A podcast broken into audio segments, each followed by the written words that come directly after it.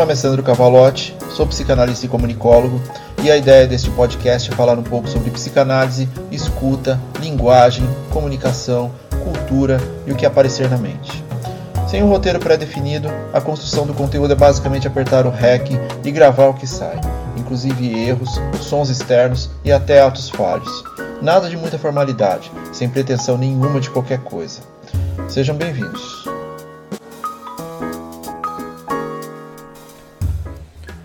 Episódio 39 Buscar o acolhimento que você merece.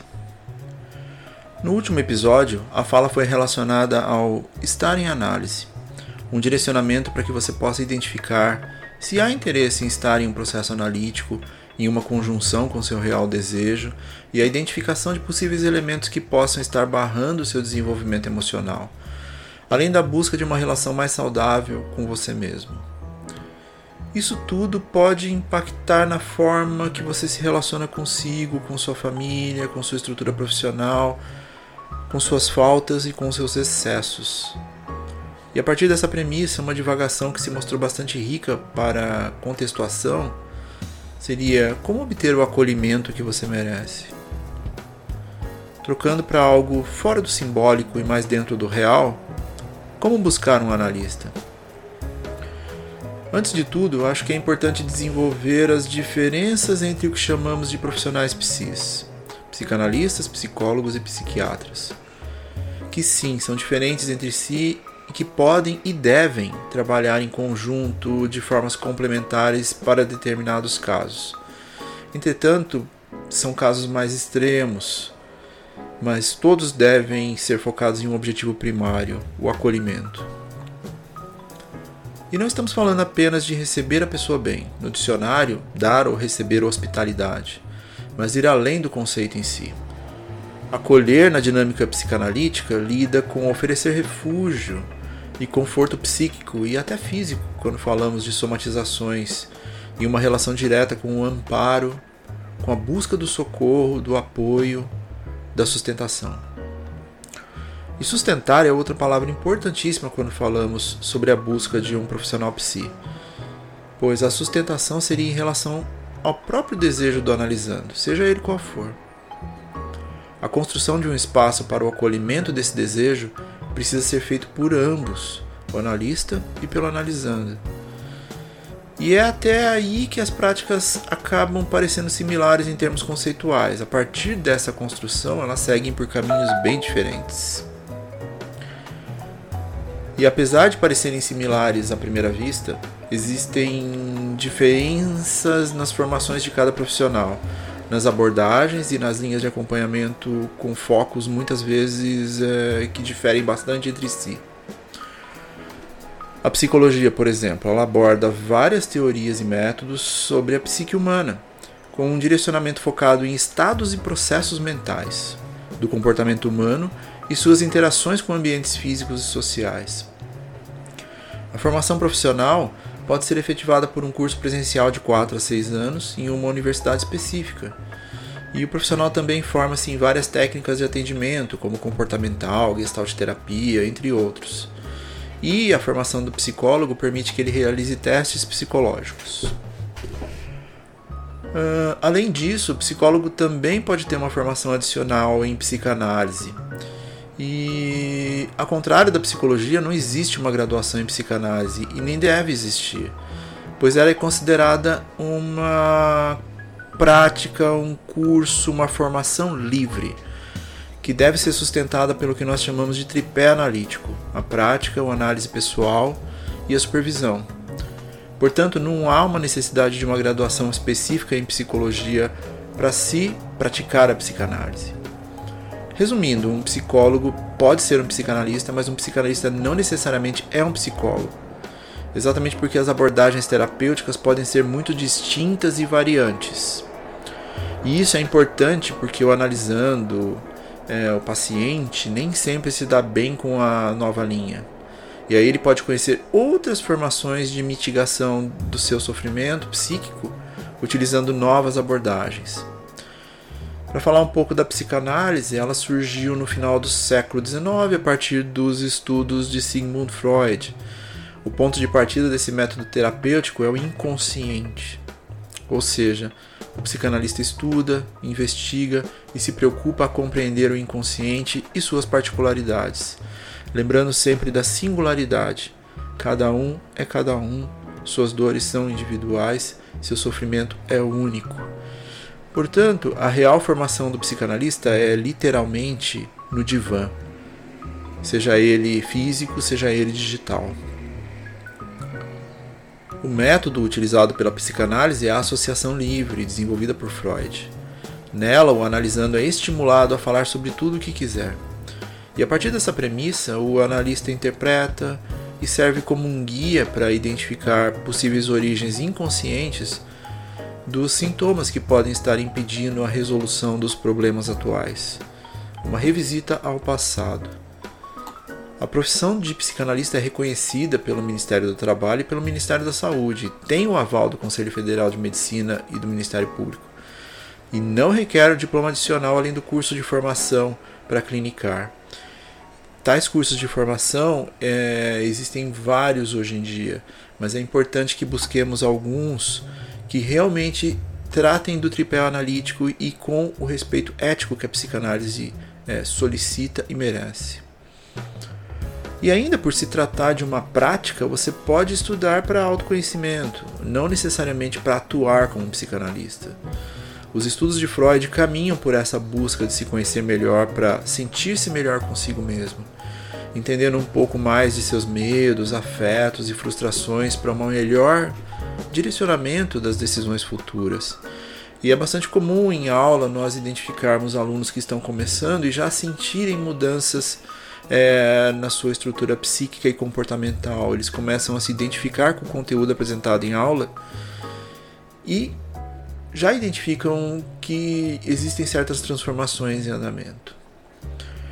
E o psiquiatra é um médico que se especializou em psiquiatria.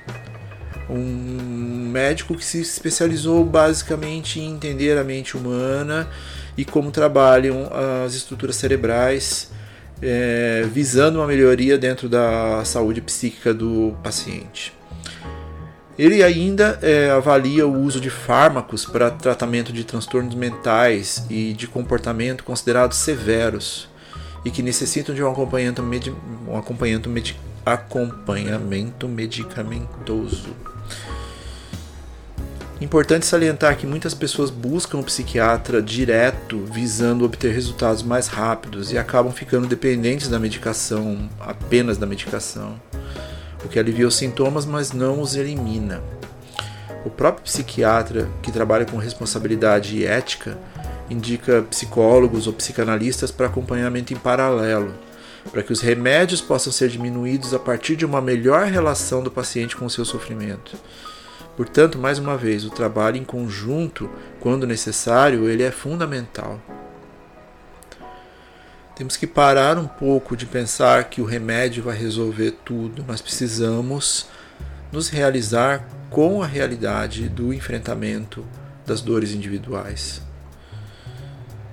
E para as abordagens focadas em terapia ou análise, os profissionais envolvidos são os psicólogos, psicólogas, psicólogas, e os psicanalistas, ou as psicanalistas, e entendendo muito bem que não é fácil determinar o que você está sentindo para buscar um deles.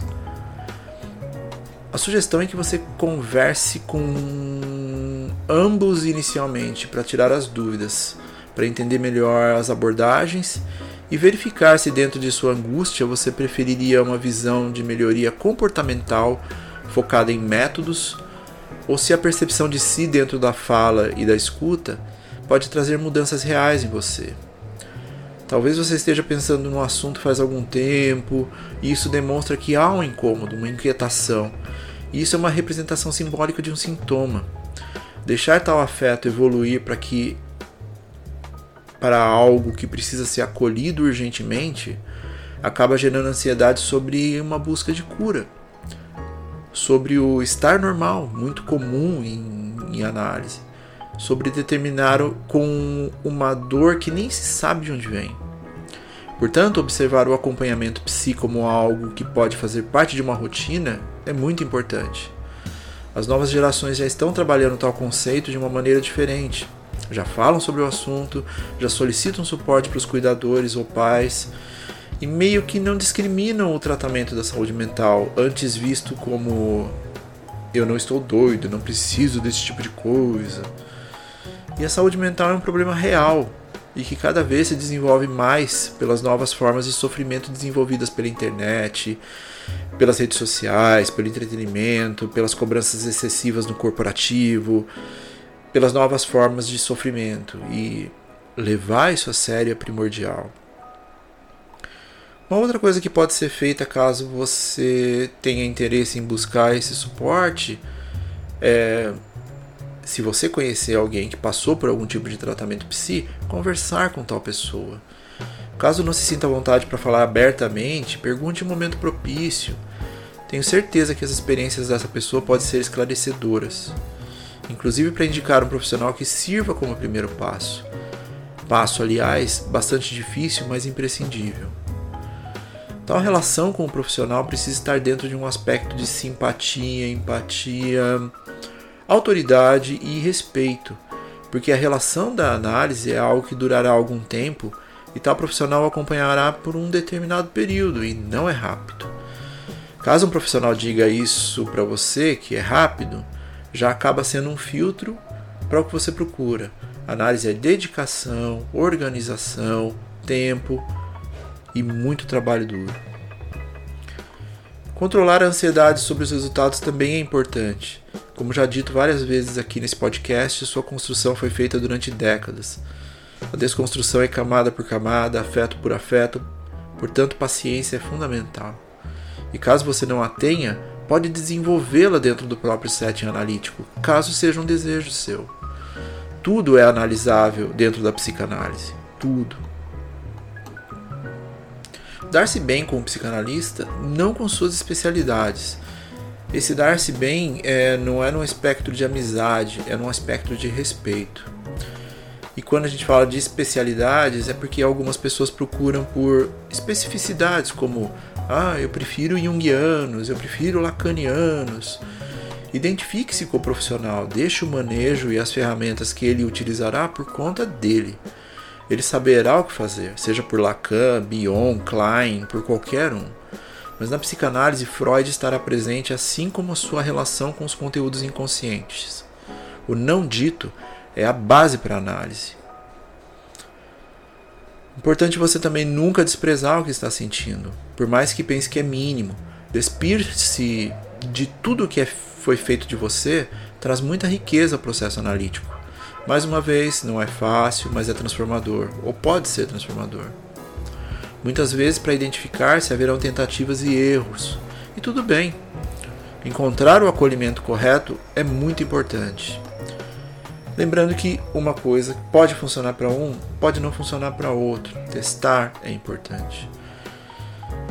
E algo que considero imprescindível também para a psicanálise, é, eu falei um pouco atrás, mas vamos voltar nele porque realmente é imprescindível, é o que chamamos de tripé analítico que é a formação contínua do profissional que transmite a psicanálise, a supervisão de seus analisandos e sua própria análise com outro psicanalista. Quando falamos de sustentar, de acolher, o profissional precisa estar em dia com seu próprio sofrimento e com seu próprio desejo. Caso isso não ocorra, o setting analítico pode ficar comprometido por um desejo do analista e não do analisando. E tal dinâmica não é nada saudável. Você pode perguntar abertamente se o psi está em análise pessoal ou em terapia pessoal, caso seja um psicólogo. Porque o que Lacan chamava de sujeito suposto saber também precisa estar saudável consigo, pelo menos buscando o acolhimento que ele merece, para também poder acolher melhor. Isso faz parte da ética do analista, que deve ser respeitada. Profissionais que dizem ter inventado seus próprios métodos são um alerta vermelho Profissionais que dizem que não fazem terapia há muito tempo também são. Existe conhecimento suficiente para ser trabalhado dentro dessas esferas. É, novos métodos, coisas que é, pretendem fugas milagrosas, fuja disso. Lembrando que quando falamos de Freud, utilizamos como base, não necessariamente sejamos fora do aspecto contemporâneo da psicanálise.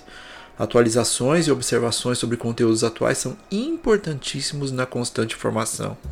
Então estamos sempre olhando para isso, para novas formas de olhar para o sofrimento, mas dentro da psicanálise, Freud sempre vai ser a base.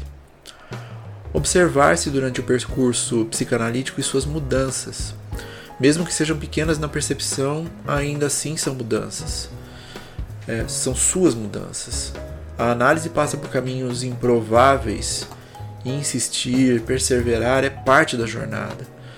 Ao final, a ideia é de que o analisando se torne um analista de si e que tenha ferramentas e sustente seu próprio desejo. Às vezes as perguntas são tão simples que nem as fazemos, e o analista pode auxiliar com isso.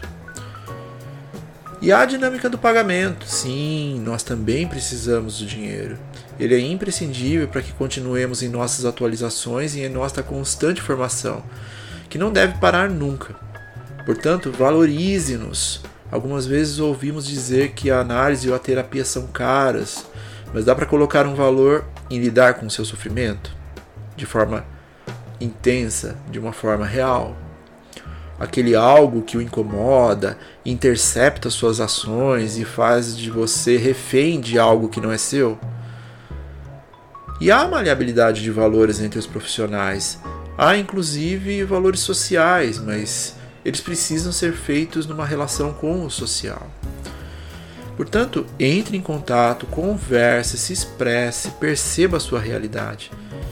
Para quem determina uma mudança em sua forma de viver, pode ser até muito mais acessível do que depender de remédios até o final dos nossos dias.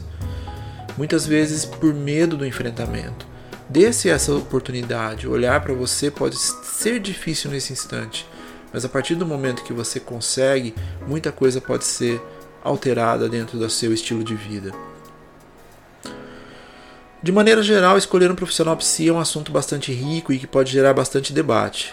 Mas não é complexo, tão pouco polêmico. Nós precisamos tirar essa camada de que é algo difícil de se fazer. O resumo é que os psis podem ser complementares entre si e cada um deve buscar as abordagens com as quais melhor se identifica dentro do seu desejo. E tudo bem. Nós, psicanalistas, oferecemos a oportunidade de você destituir-se do outro através da fala e da escuta.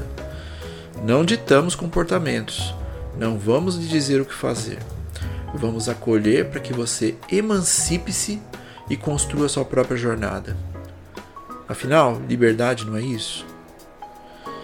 E caso fique alguma dúvida, pode me mandar por e-mail.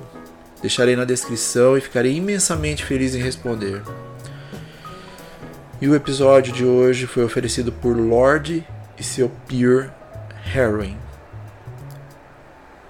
E fiquem bem.